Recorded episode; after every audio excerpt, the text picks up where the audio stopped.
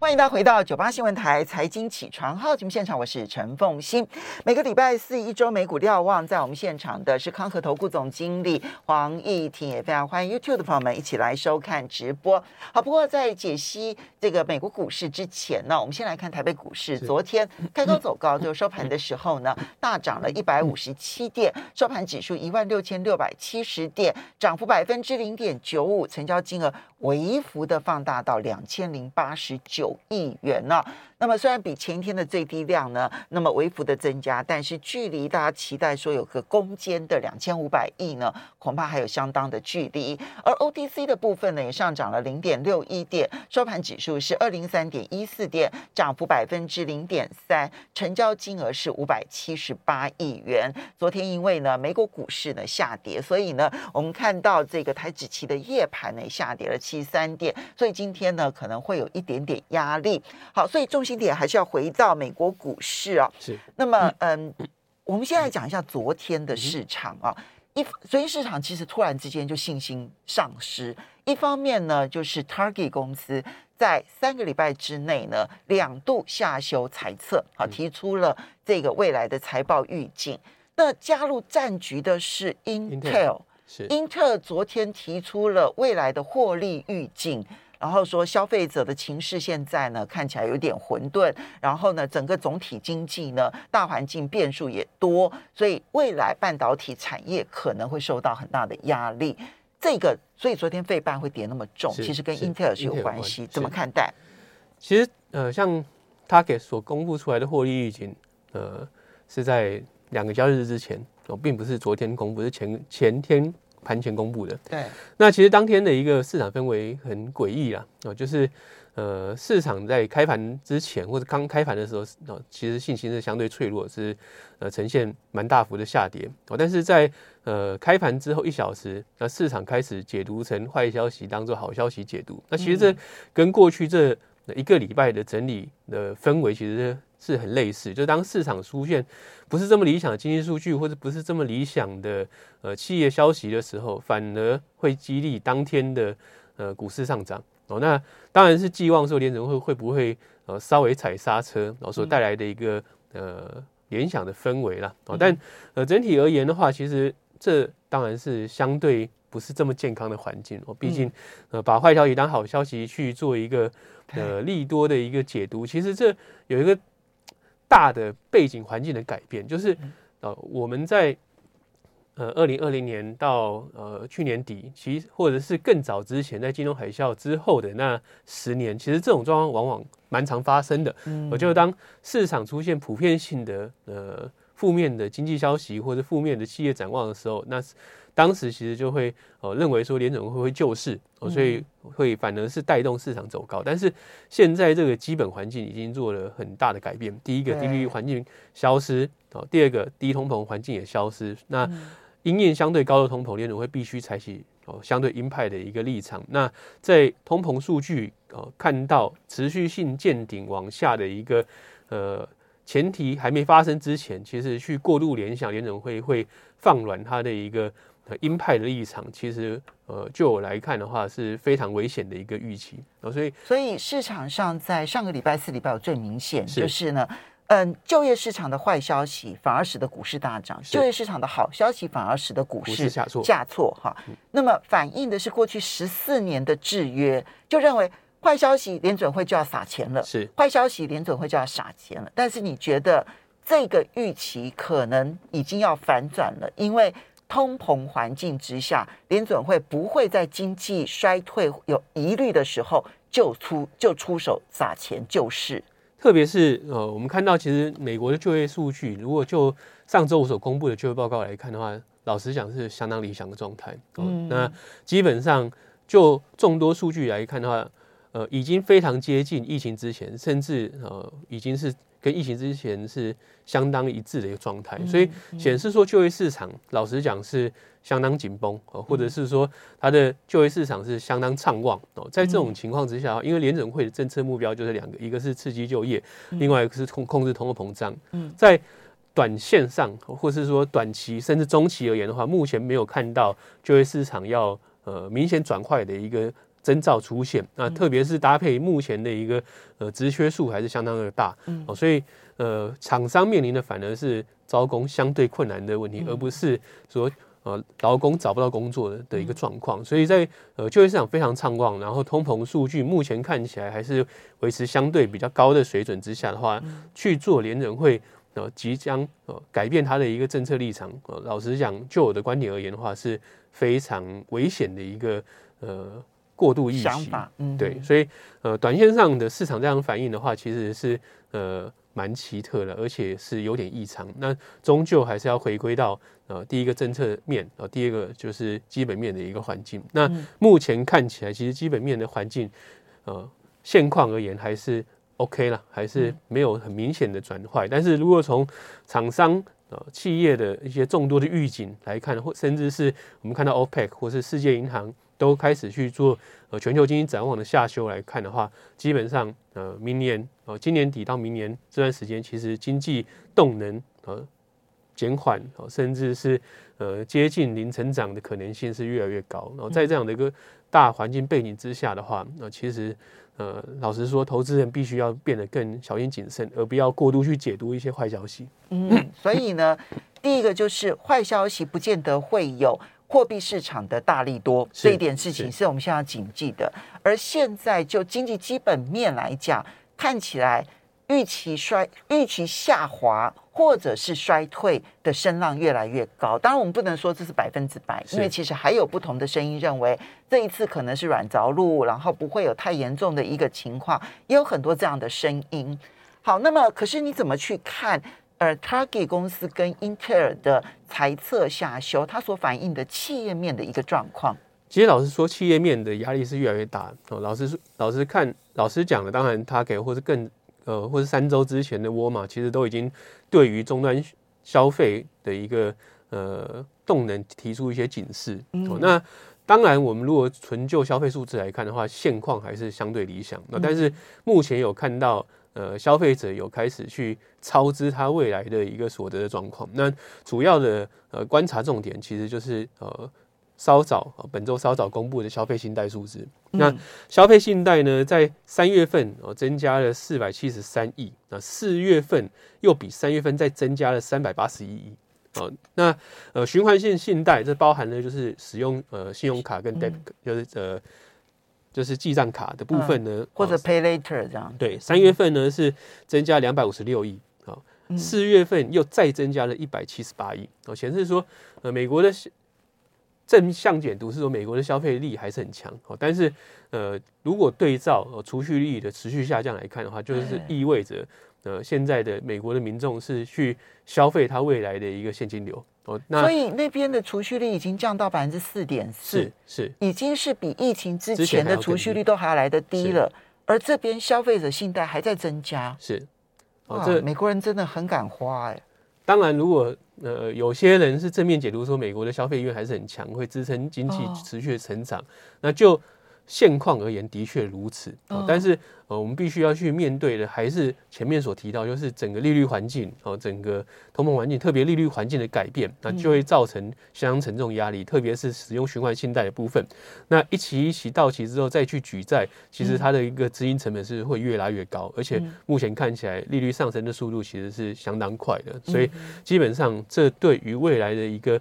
美国消费的呃能力也好，或者是说消费者他的一个呃财务状况，其实是必须要去做一个担忧，或是必须要去做一个审慎的去评估和后续的效果哦。所以乍看之下，短线上并没有什么太大问题哦，但是我们必须要去呃对于未来美国民众的消费能力、消费意愿哦，其实是要保持相当程度的怀疑哦。那这对于呃去解读哦未来。比较中期的一个呃经济形势可能会是反而会是比较有利的状况。那当然是从呃经济数据解读。第二个就呃厂商层面来看的话，那其实除了 Intel、Target 之外，其实近期有相当多的科技类股也开始。然后提出了警讯，然后当然，呃，Snap 呃公上次公布财报之后就下砍了它的一个呃销售跟获利预期。那租车平台呃 Lyft 也是如此，它是呃表达了它要削减人力。那 Microsoft 部分的话也暂停了部分职缺的招聘。那特斯拉其实上周五也有提到，它可能要去做停止人力扩张的动作嘛。那呃，Meta 啊，或者是推特也有。呃，削减人力呃对削减成本跟人力的一个动作出现，或者至少是停止新增聘。是是，那显示说这些大型的科技公司对于未来的营运前景已经不像过去几年这么乐观哦。那所以它第一步当然就是控制成本、控制人力的一个扩张哦。那这显示说他们对于呃其长期的或是中期的营运展望已经看得比较保守哦。那除此之外啦，其实呃另外一个数据也可以给大家参考，那就是有一个呃可以去匿名啊批评公司的一个呃论坛平台，叫做 Blind，OK，B L I N D。好，那他在四月十九号到四月呃四五月十九号这段这一个月的统计的数据看起来的话呢啊。那上面哦，这些呃匿名的员工啊，去讨论哦冻结招聘、冻冻结新增人力的呃讨论量啊，相在过去这呃一个月啊，增加了十三倍。哇！讨论呃讨论裁员增加五倍啊，讨论经济衰退这个议题呢，其实增加了五十倍。呃，所以代表的是说，其实呃这些受雇者那，对于未来的一个。呃，不管是企业的前景也好，或者经济的前景，其实是保持相对比较悲观的看法。这个是很领先、很领先的一种观察观察方法，哎，对，观察一种信心指标。其实跟呃稍早之前几几周之前有跟大家讨论过，就是各位也也可以去看一下 Google 的一个搜寻量的一个变化，也可以看出说，到底现况而言的话，那终端的民众。啊，或者是网民也好啊，他们到底在想什么啊？那目前看起来，其实整个的呃民众的氛围有越来越保守，越来越悲观。当然，目前并没有显现在他们的消费行为之上哦，但是他们对于未来的经济展望，老实说是看得越来越谨慎保守哦。那这会跟现况我们看到经济数据有所脱钩啊。可是呃，最终啊，其实经济数据也好，或是呃我们看到的一些。数字也好，其实最终都是人性的反应嘛。啊，那目目前人民的民众的一个信心是真的是在脆弱的，脆弱。那所以像 Robert Shiller 呃最近也发表了一个言论，他认为说经济衰退有可能会有个自我实现的现象。好，那我们要稍微休息啊，因为这就能够反映说为什么《华尔街日报》前几天所做的调查，美国民众百分之八十三对于未来前景是悲观的，是这一点就是看到那个信心的那个崩溃。我们稍微休息一下，马上回来。欢迎大家回到九八新闻台财经起床号节目现场，我是陈凤欣。在我们现场的是康和投顾总经理黄义婷，也非常欢迎 YouTube 的朋友们一起来收看直播。好，刚刚这个义婷有提到，就是结构上面，如果说是要期待联准会放水，那么来救经济，现在这个期待可能会落空，因为有一个大通膨的环境。然后在这个消费者的部分，美国消费者第一个，你看到他的信心开始脆弱了。然后第二个是你看到它这一个储蓄率极低，而它的信用贷款还在不断的增加，这个可能会让消费这件事情未来变得后继无力。那么这也就是为什么有那么多的企业开始提出了这个获利预警，或者可能在招聘上面变得保守观望。虽然我们现在看到美国劳工部的招聘的人数其实还是位居高位，啊，一千一百多万的职位缺，可是呢？如果你从这一个一些这个，你说不管是 Google 的搜寻的一些内容，或者 Bright 这个网站上面所呈现出来的一些内容来看的话，有越多来越多的人说，我们公司现在在裁员喽，我们公司现在已经冻结职位喽，冻结招聘喽，然后等等等，就这一些讨论，其实是一些信心的前兆。是。好，所以我们接着就要来看，那接着那会不会经济不好，联准会还是改变他的心意，改为放放水呢？那就要看联准会下个礼拜的会议了。联准会下个礼拜会议，当然就呃，目前来看的话，因为是静默期嘛，所以从本周一开始的话，就不会有任何联准会官员发表言论。那最后两位呃发表言论的，大概就是呃梅斯特跟布雷纳。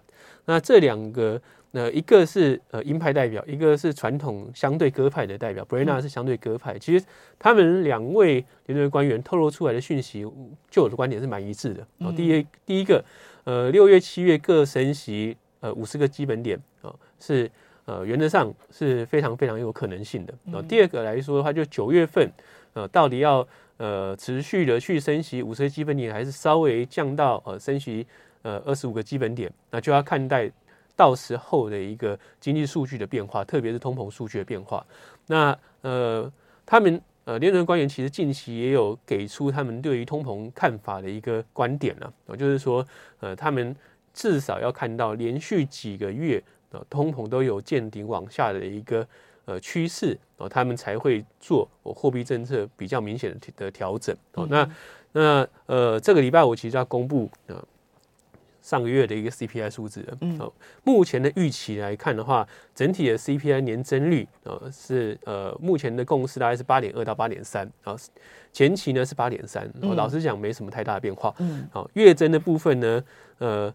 这一次的月增整体的一个呃 CPI 的预估哦是大概零点七个百分点，其实非常高，因为前一个月份是零点三哦。那核心通膨的部分，和平核心的 CPI 部分的话，年增率啊是五点九，也是预估预估值了哦。那前期是六点二啊，有稍微下来一点。那月增部分的话，还是维持相对比较强的水准。那月增的年呃预估值是零点五，前期是零点六。所以呃，如果从这样的数字呃假设出来就跟预期相当的话，你从这样的数字要去。呃，主观的认定，或是就是去认定说，呃，通膨已经过高点要往下。老实讲，这也是呃有点风险的预期了啊。那拆解来看的话，那目前呃目前呃市场预估呃五月份的 CPI 跟四月份整体的 CPI 是相当的哦，年增率相当。主要一个因素在于说能源价格还是居高不下啊。那昨天油价又到一百二十二块，其实离俄乌冲突最高点一百三十块也相去不远。嗯，好，那。呃，整体而言的话，其实就整个通货膨胀，呃，或是 CPI 数字的一个呃组成而言的话，啊，那呃最大的一块是住宅相关成本，哦，住宅相关成本大概是三十二点四个百分点，这点还蛮可怕的，因为这个是属于核心通膨核心通膨的一块，而且它有相对的迟滞迟滞性，我觉得上去之后比较难下来，当然它也不是一路会往上了。假设整个房市。呃，开始出现明显修正，它还是会走低哦，但是它会有相对落后的一个状况，因为呃，租金不是随时在调整，租金会有一个长约，呃，相对有有租约的效应，所以它会有递延的效果。好，那第二个来看的话，呃，第二高的是粮食哦，那这个就是非核心的部分了，粮食大概十三点三六啊，那能源的部分八点二九哦，但是如果就能源来看的话，我们看到呃。汽油的价格其实是不断的创呃创新高，这是美国现在很大的很大的问题啊。他们的炼油量真的不足，所以汽油不断创新高。除此之外的话，天然气价格也是不断的创新高啊。这跟它的外销有关而言的话，就会去推升哦，推升能源相关带来的一个通膨胀成本啊。那呃，能源哦，虽然它不是核心通膨。但但是它会有相对起来的一个消费排挤效应。那其实这样的一个状况哦，就是说物价涨高了，那大家会做一个消费的重新选择。那这也是呃零售商哦对未来保持相对比较保守的一个很主要的因素。那呃大方向而言的话，当然呃呃下周联储会的动向哦就会是哦短期这个。震荡整理也好，或者是短线的整理也好，啊，要表态的一个时间点。那这样看起来，第一个，明天公布的 CPI，我觉得市场就会有大幅度的反应的。然后呢，下个礼拜四，哈，就是台北时间的下个礼拜四，那美国时间的礼拜三，他们其实联准会的态度也会出现。那这两件事情，你怎么去看这两件事情可能对市场的冲击影响，以及我们怎么去看这个股市的反应？那呃，如果从从过去这一周的时间，或者是一周半的时间，其实呃，美股就是一个横盘整理。嗯，那呃，观望氛围非常的浓厚。那如果各位再去看成交量的变化的话，事实上大概已经是连续四五个交易日都在呃五日的均值之下哦，所以代表是观望氛围非常浓厚。等待的当然就第一个当然就是 CPI 数字。嗯，那假设 CPI 数字显现出来，呃。没有像预市场所预期的，它有呃往下走的一个趋势哦，当然市场就会出现一个负面表态，嗯，就很明显的、很快的就会跌破这个整理区间，呃，这是很容易被预期的。但是它假设出呃比预期来的低，而且呃特别在核心的部分的话，下来的速度比预期快的话，那市场还是有反弹的可能性存在。所以目前就是走走到了一个第一个十字路口哦，那呃。下这个个礼拜又是第二字的必须是宜低不宜高啊。是是，那第二个就是下个礼拜，其实 FOMC 的会议是关键重点啊。嗯那除了说呃再次升息五五十个基本点，这基本上市场已经有共识嗯了，甚至是六月、七月各升息五十基本点都已经有共识。那所以这样的数字出来，或者这样的结论出来，并不会造成市场太大的一个震荡啊。但是呃这一次要公布呃经济的展望啊，嗯通膨展望跟点阵图。哦，利率点阵图。那特别在利率点阵图的部分的话，那假设呃显示出来，联准会官员普遍性的把、呃未来一年或者是未来一两年的一个利率的高点哦再往上提的话，呃那就意味着联准会并没有哦在现在来看，并没有想要去。减缓它的一个升息路径、升息步伐的一个状态，那当然市场就会出现一个相对比较负面的反应。好，所以呢，不是只看升息与否。下个礼拜四我们当然也会第一时间就为大家解读。那么，嗯，不是只看升息，因为升息两码这件事情，零点五个百分点，市场早就已经反映了，好，那已经是心知肚明。关键点是联准会怎么说？这个怎么说里头包括他对于未来经济前景的预期是什么？他对于通货膨胀未来的预期是什么？